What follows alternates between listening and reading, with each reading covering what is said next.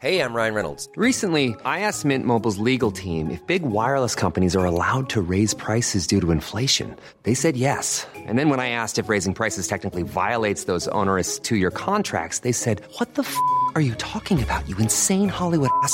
So to recap, we're cutting the price of Mint Unlimited from $30 a month to just $15 a month. Give it a try at mintmobile.com slash switch. $45 upfront for three months plus taxes and fees. Promo for new customers for limited time. Unlimited more than 40 gigabytes per month. Slows. Full terms at mintmobile.com.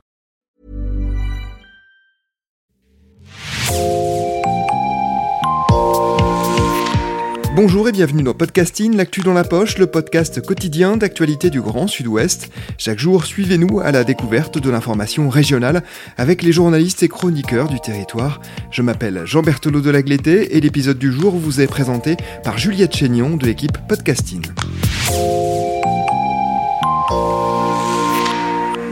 Aujourd'hui dans Podcasting, nous prenons des nouvelles des Girondins de Bordeaux. C'est une carte blanche que nous enregistrons un dimanche 1er mai à l'issue du match Bordeaux-Nice. Nous sommes d'ailleurs dans le stade Matmut Atlantique et pour faire un point sur cette équipe, nous sommes avec Jean Berthelot de Lagleté et Laurent Brun. Bonjour. Bonjour Juliette. Bonjour. Jean Berthelot, vous êtes la voix des Girondins pour Europe 1 et le cofondateur de Podcasting. Laurent Brun, vous êtes vous euh, journaliste spécialiste de football et plus particulièrement des Girondins. Vous avez d'ailleurs écrit quatre ouvrages à ce sujet, dont le dernier L'escure insolite que nous avions évoqué dans Podcasting.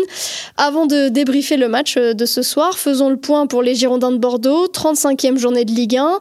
Il reste trois matchs avant la fin de la saison et les Bordelais sont à la 19e place du classement. On peut dire que la situation est compliquée ah, Elle est catastrophique. c'est encore jouable parce que mathématiquement ce n'est pas terminé, mais elle est catastrophique et moi je dirais que ça fait trois ans qu'elle est catastrophique. Voilà, parce que les Girondins sont vraiment à la peine à tous les niveaux, dans tous les compartiments du jeu et c'est encore jouable, alors il faut y croire, mais mentalement je pense qu'ils sont, vraiment touchés il y a effectivement 4 points d'écart, mais il y a aussi une différence de but euh, défavorable pour les Girondins. C'est-à-dire qu'ils ont 6 buts d'écart par rapport à, Saint-Etienne. Ça veut dire qu'il leur faut marquer 5 points de plus que Saint-Etienne sur les 3 dernières journées. Il y a donc 9 points en jeu ça paraît effectivement très très compliqué. Pour nos auditeurs et auditrices qui ne sont pas spécialistes du football et de la Ligue 1, quels sont les scénarios encore possibles pour cette fin de saison? En fait, euh, les scénarios, ils sont assez simples. C'est-à-dire que Saint-Etienne a trois matchs à jouer, Bordeaux aussi. Et euh, il faut, euh, par exemple, que Saint-Etienne fasse une victoire et un nul pendant que Bordeaux gagne ses trois derniers matchs. Bon, ça paraît très peu probable, mais voilà. En gros, c'est ça. C'est-à-dire que pour que Bordeaux puisse espérer être barragiste, hein, on parle que de barragiste, parce que se sauver directement, je crois que c'est même plus possible, ou en tout cas, c'est de la science-fiction. pour être donc barragiste, eh bien, tout simplement, il leur faut marquer 5 points de plus que les Stéphanois sur la même période.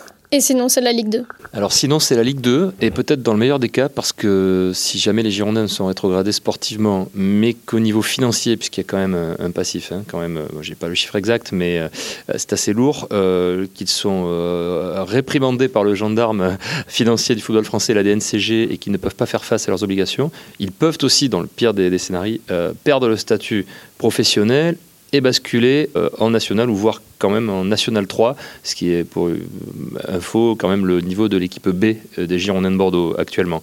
Voilà, donc ça peut être catastrophique pour le club.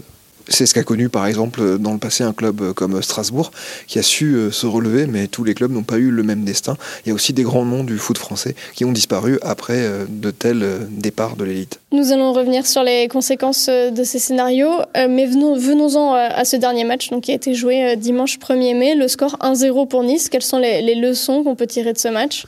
Bah, pour moi, les leçons, c'est que quand ça veut pas, ça veut pas. C'est-à-dire que absolument, enfin, beaucoup de choses en tout cas ont été euh, contre Bordeaux. Il y a d'abord ce but, c'est vrai, euh, qui est un peu donné par les Girondins de Bordeaux, hein, c'est euh, malencontreusement un contre qui arrive dans les pieds d'Andy Delors, mais c'est toujours comme ça. De toute façon, quand on est 12 19e ou 20e, les choses tournent toujours dans le mauvais sens. De la même manière, il y a quand même un penalty qui, moi, me paraît incontestable en faveur des Girondins de Bordeaux, qui est oublié. On voit comme les deux mains du Niçois qui attrape Euh, l'enseignement, c'est que ben, vraiment, il faudra faire preuve d'un caractère énorme parce que, en tout cas, les circonstances ne seront pas favorables à Bordeaux. Elles ne le sont pas depuis euh, quelques matchs déjà, mais euh, d'ici la fin de la saison, ça n'a pas l'air d'être parti pour s'arranger. Vous savez, quand vous avez votre premier corner à 20 minutes de la fin, qui a quasiment aucune action dangereuse, il y a un tir cadré en première période, vous pouvez pas espérer mieux. Bordeaux prend beaucoup de buts, donc défensivement est en difficulté, mais Bordeaux a parfois aussi du mal à en marquer. Et on a senti, alors le coach a eu beau dire, David Guillon, qu'il n'y avait pas d'abattement. On a senti quand même des joueurs un peu résignés et un peu comme le, public aussi, fidèle, toujours fidèle, qui encourage, mais qui, je crois, ne se leurre plus. Ouais, c'était flagrant ce côté euh, découragé parce qu'on a vu beaucoup de joueurs habitués à prendre des décisions très vite. Je pense notamment à Adli, qui quand même est, plutôt bon dans la, passe presque sans contrôle ou en tout cas rapide, qui ce soir a pris beaucoup, beaucoup de mauvaises décisions. Et puis, très souvent, on, voyait qu'il y avait des décalages qui étaient possibles et qu'il y avait ce petit temps de latence, cette petite euh, une, deux, trois secondes parfois, qui faisait que bah, on trouvait pas euh, la passe et que l'appel de Wang notamment se perdait. Euh, on sent aussi à, ces détails-là qui n'en sont pas que c'est une équipe évidemment qui est en crise de confiance absolue. et ce soir, ça l'a encore confirmé. Pour moi, c'est l'un des matchs les plus flagrants sur cette absence de confiance depuis pas mal de mois. C'est effectivement ce que disent et l'entraîneur et par exemple Gérard Lopez, le président du club, à la sortie du match. Euh, le, message qu'ils font passer quasiment à chaque fois hein, depuis quelques semaines, c'est on a les qualités, on a l'équipe, mais on n'a pas euh, le mental. Le mental, ça suffit à expliquer euh, ces, ces matchs? Non, moi je pense qu'il n'y a ni le mental ni le talent. Euh, voilà, c'est juste mon humble avis, mais pour quand même suivre tous les matchs, et il y a, y a parfois un peu de talent, évidemment, ce sont joueurs professionnels, pas nous, mais euh, non, je pense que c'est pas le niveau de la Ligue 1, tout simplement. Et vous savez, quand vous perdez en Coupe de France un match face à une équipe hiérarchiquement inférieure, bon, c'est un peu la loterie, ça fait appel à d'autres euh, valeurs, c'est sur un match. Quand vous êtes sur une saison régulière et depuis 2-3 saisons vous flirtez entre la 15e et la 20e place, c'est que c'est plus un hasard. la saison régulière, elle sanctionne justement les moins performances ou les bonnes hein, quand vous êtes habitué à jouer les, places d'honneur.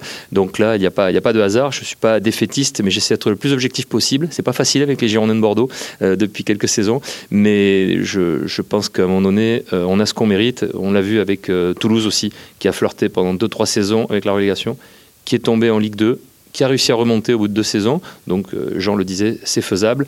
Mais au niveau des, Girondins, je pense qu'on n'est pas armé pour faire face à cette situation-là.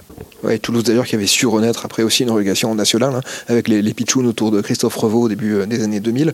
Moi, je serais peut-être un tout petit peu moins sévère que Laurent sur les qualités intrinsèques, mais euh, je, trouve qu'il y a quand même des joueurs qui auraient leur place largement, pour moi, hein, dans le top 10. voilà, je pense encore une fois à Wang, Mensa a fait un gros match aujourd'hui. Bon, mais j'ai l'impression que c'est quand même un, ce qui fait le plus défaut, c'est finalement ce, collectif. Il euh, n'y a pas, me semble-t-il, d'esprit collectif depuis plusieurs saisons, et ça, je pense que ça tient à beaucoup de choses qui n'ont pas de rapport direct avec les qualités intrinsèques de l'équipe. This is the end, beautiful friend. This is the end, my only friend, the end. Of our elaborate plans, the end of everything that stands, the end. No safety or surprise, the end. I'll never look into your On parle de, ces, de cette saison, mais aussi des, dernières. Ce n'est pas la première crise que connaissent les Girondins actuellement. Il faut expliquer donc que ce club a des difficultés depuis 2-3 ans, déjà sur le plan sportif, sur le plan sportif, alors euh, contrairement à ce qui se dit parfois, il y a quand même une bonne formation au Girondin. Il y a quand même des, joueurs qui sortent. C'est vrai que hein, j'essaie d'être objectif, je vous l'ai dit. Hein. Il y a quand même des joueurs qui sortent. On l'a vu sur les 3-4 dernières saisons, notamment les Chouameni, euh, Koundé, Laborde, qui, eux, s'ils sont vendus en fin de saison euh, actuelle, peuvent aussi ramener de l'argent au Girondin dans les caisses, puisqu'il y, a des clauses dans les contrats, notamment pour la formation. mais je, pense que à Bordeaux, il y a, ça, va mal à tous les étages. On a vu le repreneur américain il y a deux saisons qui a, qui a tué le club, quoi, qui a pillé le club. Moi, je n'ai pas peur des mots, hein, je suis désolé, hein, tant pis pour mon, procès à venir, mais euh, qui a vraiment euh, mis le club euh, dans une situation catastrophique. Et ce club, il est exsangue, il n'arrive pas à se relever. Alors, il y a eu des repreneurs potentiels, c'est Gérard Lopez qui a emporté la mise. Donc, finalement, entre guillemets, il a sauvé le club, ou en tout cas, il a donné un an de sursis au club. Mais aujourd'hui, on voit que Gérard Lopez n'a pas les solutions, n'a pas les leviers et n'a pas forcément fait les bons choix non plus. Et comme je vous l'ai dit, comme l'a dit Jean, il y a des points à prendre. C'est encore jouable pour le barrage, mais euh, je, suis euh, très inquiet pour ce club qui est quand même un, bastion du football français et, une entité et le seul gros club euh, en région Nouvelle-Aquitaine en, Ligue 1. Justement, vous l'évoquez, il y a aussi des soucis sur le plan financier, sur le plan de, la direction. Est-ce qu'on peut être un peu plus précis pour expliquer un petit peu quels sont les, enjeux peut-être au niveau financier? Ben, Au niveau financier, ce qu'il se passe, c'est que le club a des dettes, a des dettes assez importantes. Alors on ne connaît pas exactement hein, le montant des dettes, mais sans doute euh, au moins aux alentours de 40-50 millions, hein, probablement. Euh, ce sont des dettes bah, qui ont été creusées euh, notamment par l'actionnaire américain qui a précédé Gérard Lopez. C'est jamais une bonne nouvelle de toute façon quand un fonds d'investissement s'approche d'un club et s'intéresse à un club. Bon, en l'occurrence pour Bordeaux, ça a été très compliqué. Donc Bordeaux, bon, est quand même, on peut le dire, n'est pas passé loin de la relégation administrative en saison, à la fin de la saison dernière. C'est peut-être le, le, Covid qui l'a sauvé d'une certaine manière parce que on a tenu compte évidemment du côté de la direction nationale du contrôle de gestion, la DNCG, le, gendarme euh, financier du foot qu'évoquait tout à l'heure Laurent. Euh, on a tenu compte de cela. Ça n'empêche que Bordeaux reste un club euh, très endetté. Alors Bordeaux avait fait des projections. évidemment, Bordeaux tablait sur une place meilleure que celle qu'il occupe actuellement. C'est sur la huitième place. donc chaque place hein, en Ligue 1, on le sait, fait gagner de l'argent. et donc là, s'il termine par exemple 19e, bah, il y a 11 places d'écart. C'est un budget énorme qui leur manque par rapport à ce qu'ils avaient estimé.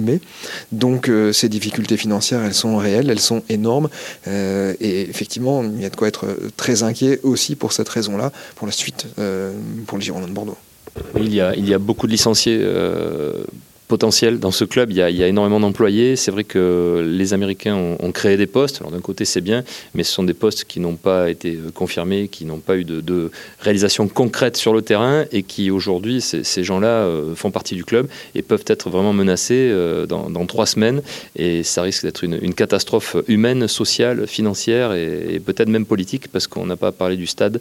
Mais le stade aussi est, est, vraiment un enjeu crucial parce que partenariat privé-public et le contribuable bordelais, en cas de, rétrogradation, euh, risque de, payer euh, le stade.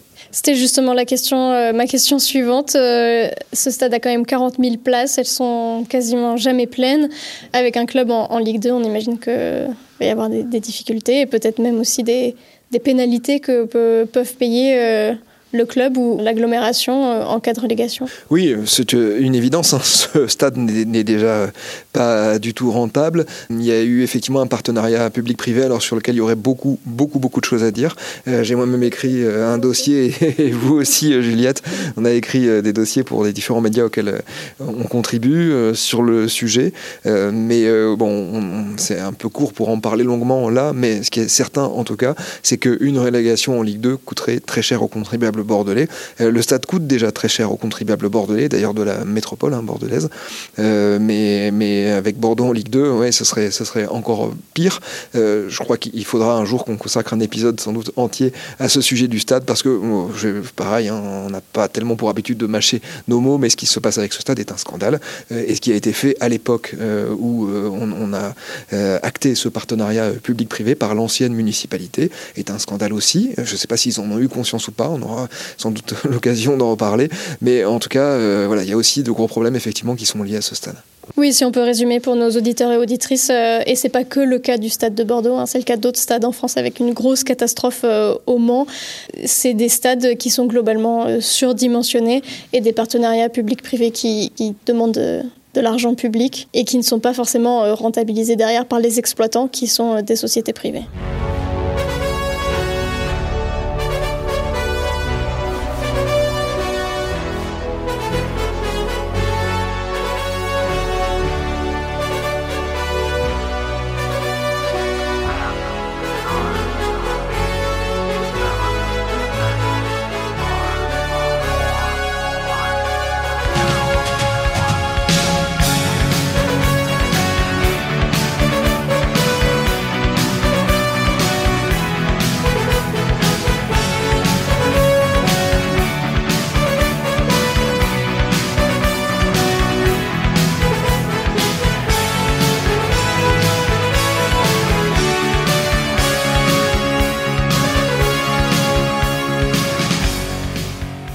On va, revenir sur euh, les, changements qui ont pu être faits euh, au sein des Girondins de Bordeaux, notamment depuis janvier. Un nouvel entraîneur, d'abord euh, David Guillon.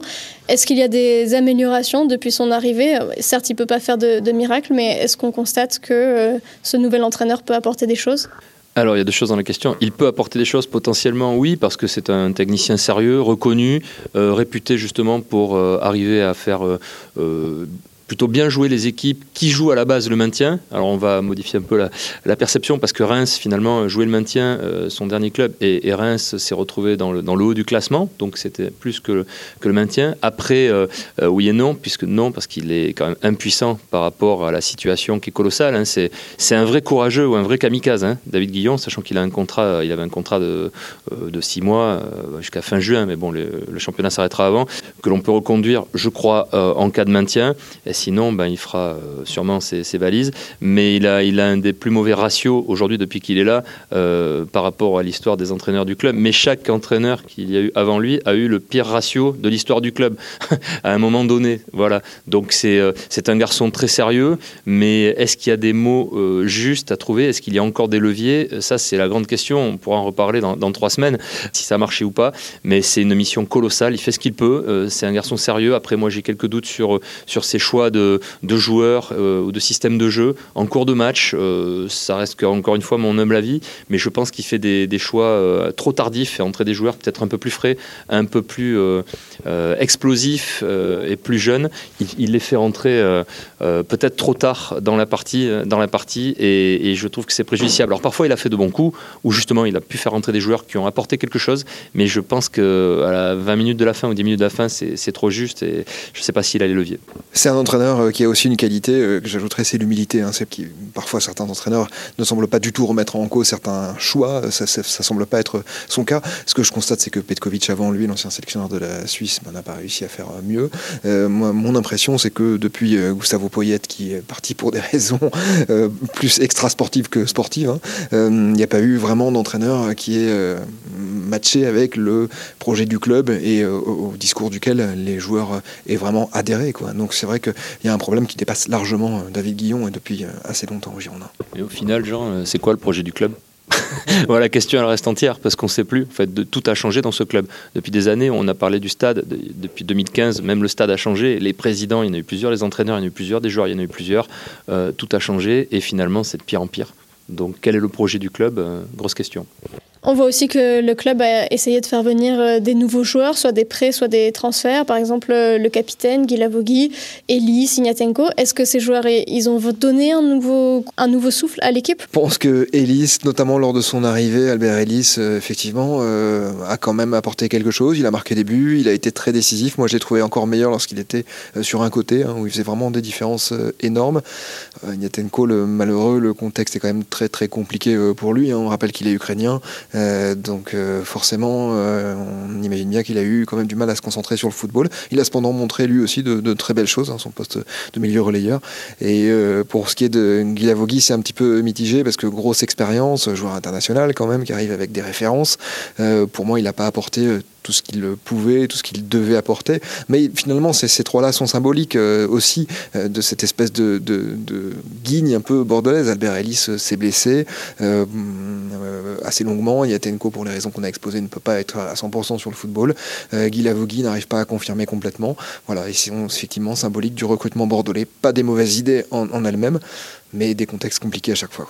Oui, et il y a peut-être une, satisfaction, hormis euh, ce dimanche où je trouve qu'il est passé à travers, c'est euh, Amedodzic, qui est, euh, qui est plutôt régulier depuis qu'il est arrivé aussi, un joueur euh, qui incarne les valeurs bordelaises, qui mouille le maillot, parce que c'est important pour les, pour les, supporters aussi. Bon, il n'a pas été en réussite face à Nice, mais à peu près comme tous les autres. Et il y a eu aussi l'achat de Marcelo, qui est peut-être un flop aussi. Franz Sergio qui a été acheté aussi un flop. Voilà. Mais sur les, sur les prêtés, je pense que vraiment euh, Amenodzic pour l'instant euh, répond bien. Et Guy Lavogui, juste, euh, il, a été recruté pour jouer milieu de terrain et aujourd'hui il joue défenseur central. Il fait ce qu'il peut, je crois, mais je crois qu'on voit aussi les joueurs qui arrivent à Bordeaux, bah, ils se fondent malheureusement dans le moule. J'ai l'impression qu'ils sont tirés vers le, vers le bas. Quoi. On peut lire aussi euh, dans la presse des interrogations sur la place des supporters dans le projet du club. J'ai pu entendre parfois des collègues euh, s'étonner de voir les ultras soutenir leur club euh, coûte que coûte quand on voit d'autres clubs où les supporters peuvent être plus sévères ou vraiment siffler les joueurs pour leur montrer que, bon là sur ce match, ils sont pas contents de ce qu'ils ont vu. Quelle est la relation des ultras marines avec le club actuellement? Alors c'est compliqué de généraliser parce qu'il y a eu, euh, effectivement une ferveur incroyable de la part des, ultramarines notamment parce qu'ils sont pas les seuls hein, supporters des Girondins et ils sont pas toujours les plus nombreux non plus. Hein. Mais euh, ils sont toujours là depuis 1987, ça c'est important. Ils soutiennent. Bon c'est vrai que siffler, insulter au bout d'un moment, bon je suis pas sûr que ce soit la meilleure formule. En revanche il y a quand même une grosse fracture depuis le match euh, face à Montpellier où un des leaders a, a eu une altercation avec Benoît Costil en, plein match, a limite fait un frontal tête contre tête et ça, ça, a beaucoup divisé la communauté. Et, je pense que ça a été très préjudiciable parce qu'il y a le fond et la forme. Sur la forme, euh, c'était pas possible de voir ça. Euh, après que les supporters chahutent les joueurs, dans, dans le sens euh, bon enfant, entre guillemets, ou même un peu plus fermement, ça fait partie du jeu. on est à Bordeaux, c'est-à-dire que les voitures ne brûlent pas, c'est bien. Voilà. Et c'est vrai qu'il faut le dire, hein, les supporters, ils sont toujours là. Mais je trouve que depuis Montpellier, il y a une fracture, même si ça s'est un peu adouci depuis 2-3 matchs, qui, à mon avis, a vraiment fracturé l'unité du peuple bordelais. Et ça, c'est dommageable. En tout cas, à son arrivée, Gérard Lopez a pris grand soin de ménager euh, les supporters, notamment euh, les ultras, de, nouer des liens avec eux. Je pense aussi que, d'une certaine manière, euh, ça porte ses fruits aujourd'hui. C'est-à-dire que ça, n'est pas pour rien dans le fait que les, ultras, enfin d'ailleurs l'ensemble du virage sud, soutiennent encore aujourd'hui les Girondins de Bordeaux. Moi, quand même, de manière générale, je les trouve assez admirables. Ils étaient encore très très nombreux dans, virage sud hein, aujourd'hui. Ils ont poussé tout le match, franchement, il n'y a pas eu de, fausses notes, il n'y a pas eu de sifflet, y compris contre Costil, peut-être à l'entrée de France Sergio. Donc, euh, mais, euh, mais, mais honnêtement, ils ont poussé euh, tout le match et ils ont franchement, ils ont beaucoup de courage et, beaucoup de mérite. Wednesday morning at five o'clock as the day begins. Silently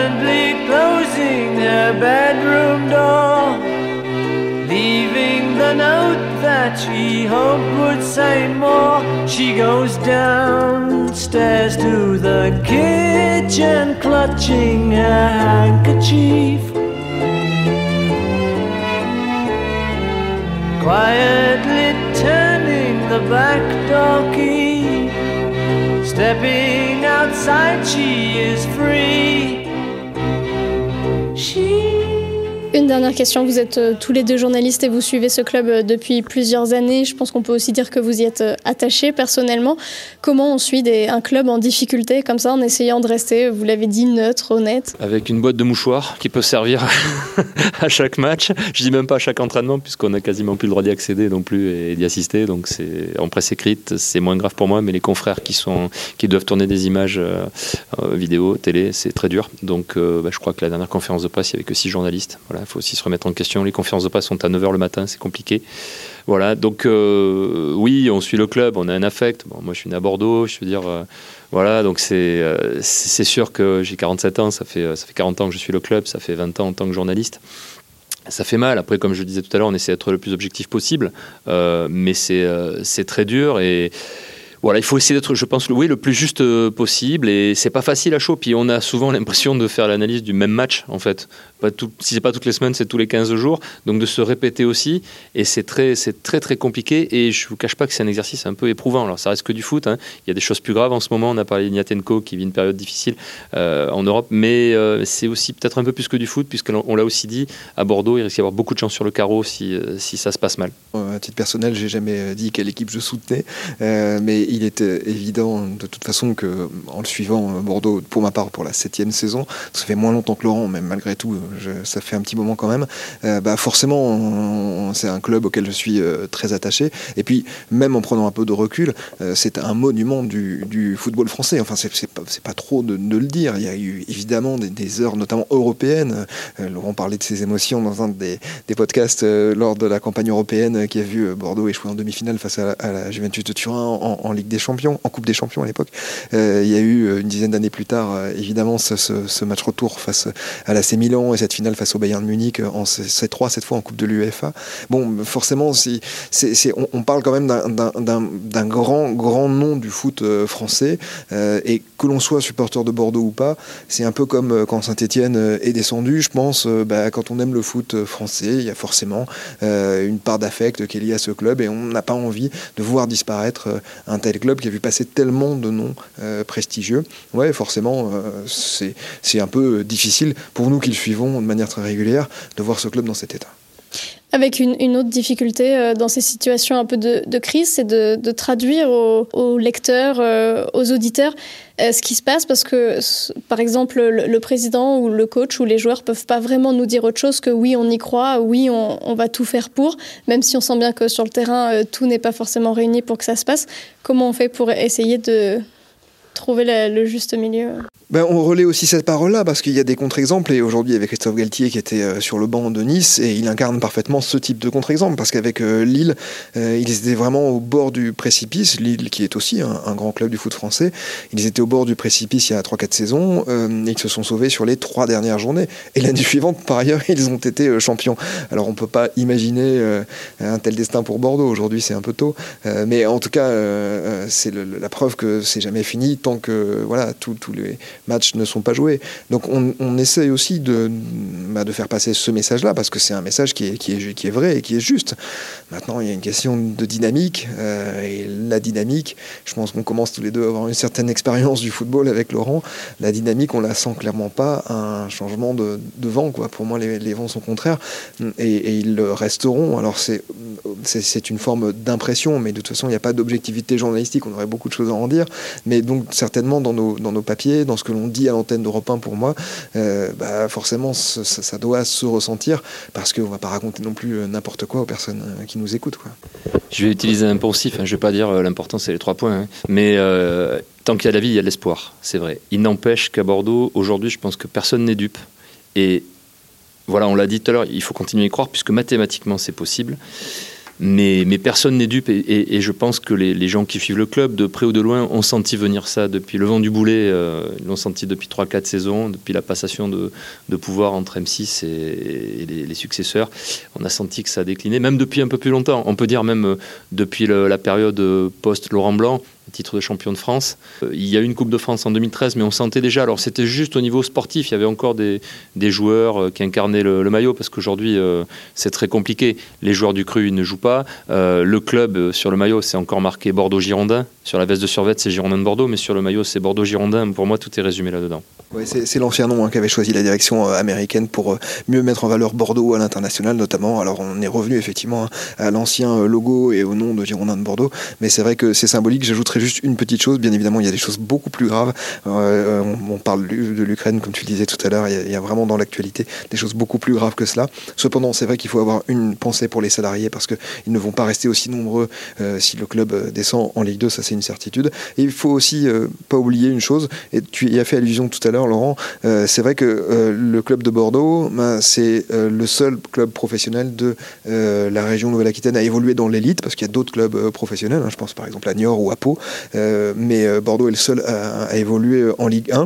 Et ça fait que Bordeaux est quand même très populaire que finalement de la Charente, enfin des deux Charentes d'ailleurs, jusqu'au Pays Basque et évidemment le Béarn et tout ça. c'est dans l'ancienne Aquitaine en tout cas. les Girondins de Bordeaux sont très populaires sur tout ce territoire-là. Ça fait quand même près du quart de la France. ça fait que bah, c'est aussi un peu toute une région qui est affectée par cette situation. Et au moment même où l'un des adversaires de Toulouse, effectivement, le TFC, Toulouse, euh, est en train de revenir. Il y a moins de rivalité avec le TFC qu'avec Marseille, par exemple, mais ça reste quand même un, ennemi qu'on aime bien, euh, qu'on aime bien à côté. Bon, voilà, c'est le, parallèle est un peu difficile pour les supporters bordelais. Merci Jean Berthelot de la Glété, merci euh, Laurent Brun. Nous referons un bilan de cette saison, euh, vous l'avez compris, très compliqué pour les Girondins de Bordeaux, d'ici trois semaines, c'est-à-dire à la fin de la saison. Merci Juliette Chénion, c'est la fin de cet épisode de podcasting. Production Anne-Charlotte Delange, Juliette Chénion, Clara Echari, Myrène Garaïco-Echea, Mathilde Leleuil et Marion Ruot, iconographie Magali Marico, programmation musicale Gabriel Taïeb et réalisation Olivier Duval. Si vous aimez podcasting, le podcast quotidien d'actualité du Grand Sud-Ouest, n'hésitez pas à vous abonner, à liker, à partager partager nos publications. Retrouvez-nous chaque jour à 16h30 sur notre site et sur nos réseaux sociaux, ainsi que sur ceux des médias indépendants de la région qui sont nos partenaires. Retrouvez-nous aussi sur toutes les plateformes d'écoute, dont Spotify, Deezer, Apple Podcast ou Google Podcast. Podcasting, c'est l'actu dans la poche.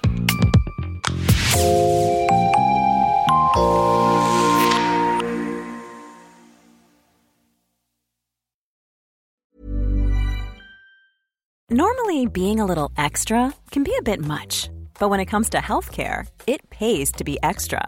And United Healthcare makes it easy with Health Protector Guard fixed indemnity insurance plans. Underwritten by Golden Rule Insurance Company, they supplement your primary plan, helping you manage out of pocket costs without the usual requirements and restrictions like deductibles and enrollment periods. So when it comes to covering your medical bills, you can feel good about being a little extra. Visit uh1.com to find the Health Protector Guard plan for you.